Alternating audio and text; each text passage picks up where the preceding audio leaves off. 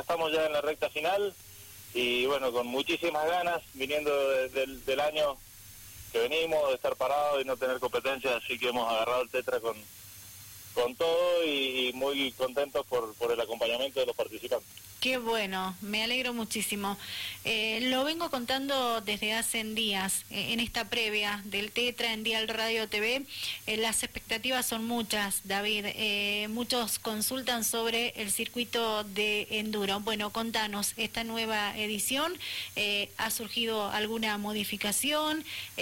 brindanos esos detalles que es importante darlos a conocer para todos aquellos que van a formar parte de este evento.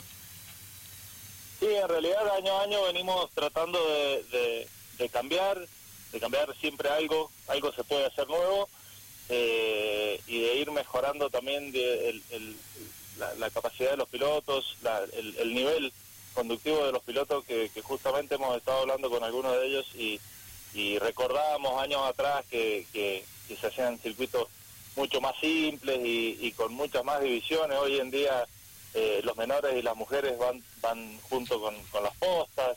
Eh, así que bueno, mejorando en eso, mejorando el nivel de, conducción de los pilotos. Y bueno, este año sí, le hicimos un alargue para la parte de las postas, una, parte del recorrido nueva, cero, cero kilómetros, que no, no se habían dado.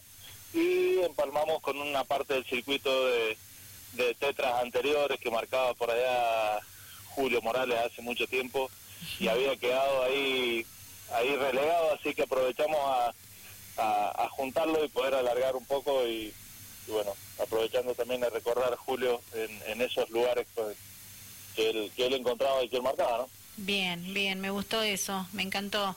Eh, siempre tenerlo presente, que es lo importante, ¿verdad?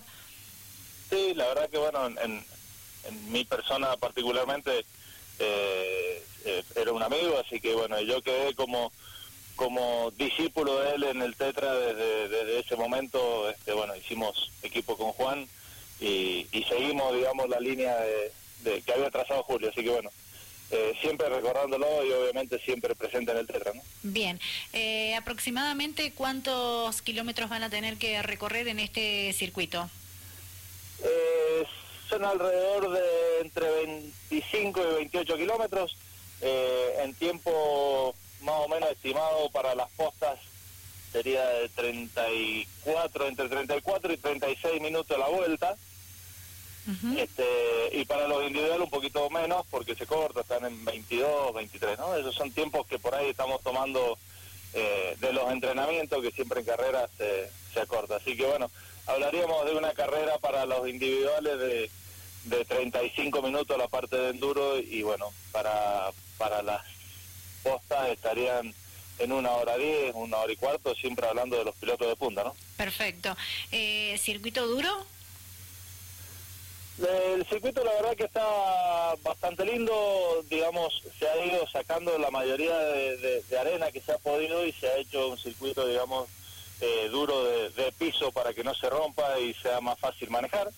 Eh, tenemos el ingreso y la salida solamente de enduro, que, que, obviamente se rompe y haberlo marcado con tiempo y haber avisado a los pilotos hace que, esté más, más roto. Pero bueno, cada vez es, menos la parte que se sufre y un poco más lo que se disfruta, ¿no?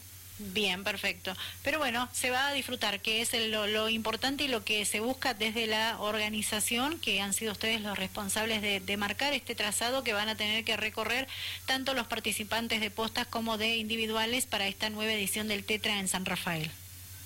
Sí, siempre, siempre buscando con, con Juan y, y, por ahí tomando la experiencia de Aldo también en, en como piloto, ¿no? Como participante y buscar de que no sea excesivamente cansador o, de enduro, porque sabemos que hay muchos participantes que no son enduristas, pero también darle la posibilidad a los enduristas que puedan disfrutarlo y desempeñarse. Así que este, por ahí es una carrera muy linda porque los enduristas les cuesta pedalear o les cuesta la natación y, recuperan ahí.